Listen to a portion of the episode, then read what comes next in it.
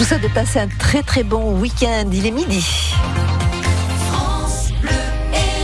Et sur France Bleu Héros, les infos, Pascal Victory, le premier hommage aux victimes des attentats de l'Aude a eu lieu à Carcassonne. Oui, parce que c'est à Carcassonne qu'il y a un an, Radouane Lagdim, ce délinquant radicalisé, a fait sa première victime avant de poursuivre son épopée meurtrière à Trèbes, au Super U, où il a tué trois personnes, un employé, un client et le gendarme Arnaud Beltrame. C'est Nicole Belloubet, la ministre de la Justice, qui représentait le gouvernement à Carcassonne ce matin qui a déclaré que le temps n'avait pas encore refermé les plaies de celles et de ceux qui ont perdu un proche, de celles et de ceux qui ont été blessés, de celles et de ceux qui gardent en tête ces images traumatiques, ces moments de peur, de violence extrême. Deuxième cérémonie en ce moment à Trèbes, présidée cette fois par le Premier ministre Édouard Philippe, arrivé de Paris avec un hommage donc au colonel Arnaud Beltrame, qui a pris la place d'une caissière retenue en otage, acte héroïque qui lui a valu les honneurs posthumes de la nation et dans le petit village de Ferrals-les-Corbières, près de Lézignan,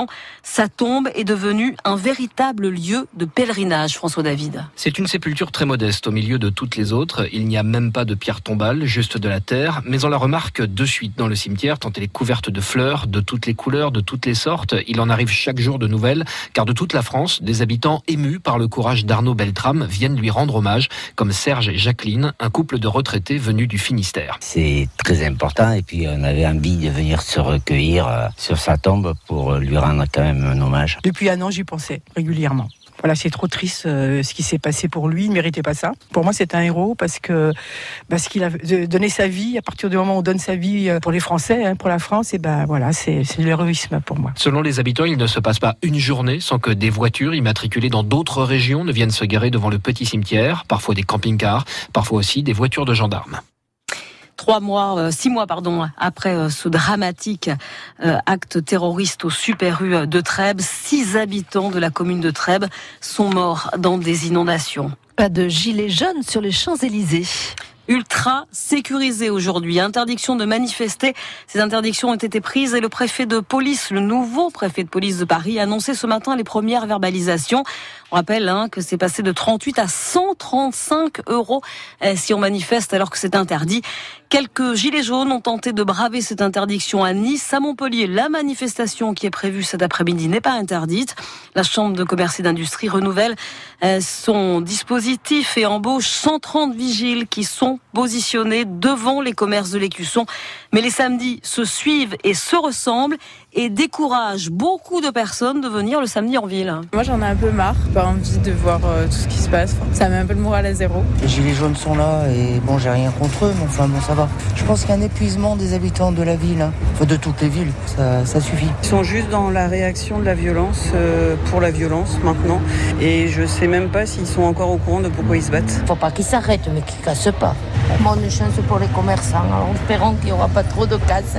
On ne sait pas ce qui peut se passer maintenant quand on voit la violence. on ne va pas être pris dans une, hein, dans une horde de casseurs. Là, de... Bah, disons qu'au début j'étais pour et puis après je trouve que ça commence à dégénérer un peu trop, là ça va pas. On continue pas en cassant des, des commerces. Qui va payer encore Le commerçant moyen et non pas des riches. Ils vont handicaper la moitié des pauvres qui sont comme eux.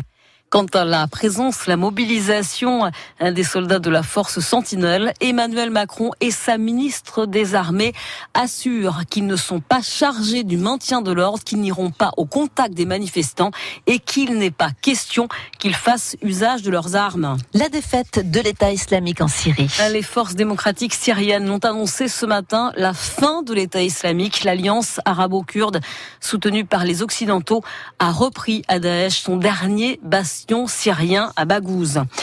Les surveillants de la prison de Béziers et la députée Emmanuel Ménard réclament l'interdiction des plaques chauffantes dans les cellules des détenus après un drame évité de justesse jeudi. Un détenu radicalisé voulait ébouillanter des surveillants parce qu'il n'avait pas supporté qu'il le fouille avant et après le parloir. Il avait fait chauffer de l'huile dans une casserole sur des plaques chauffantes dans sa cellule. Heureusement, les surveillants ont coupé l'électricité. Les policiers de Montpellier ont dû intervenir mardi dernier dans un appartement du quartier Sabine. Un homme de 28 ans terriblement jaloux, était en train de couper les cheveux de sa compagne. D'abord avec une tondeuse électrique, comme elle est tombée en panne, il a terminé au ciseau, blessant la femme au cuir chevelu. Les travaux de la ligne 5 du tramway vont débuter le 15 avril. Il s'agit de travaux sur le réseau d'eau potable dans le nord de Montpellier, route de Mende, rue de l'Ortus et avenue du Pic Saint-Loup. la mise en service hein, de la ligne 5 n'est prévue que pour 2025. Les rugbymen montpelliérains doivent absolument gagner à Pau cet après-midi s'ils veulent espérer encore accrocher une place pour les phases finales. Le match à 18h45. Les volleyeurs sétois ont gagné contre Toulouse, 3-7 à 1 hier. Les montpelliérains reçoivent Ajaccio au Palais des Sports de Castelnau à 20h. Les Bitaroises reçoivent Quimper dans leur salle à 20h30.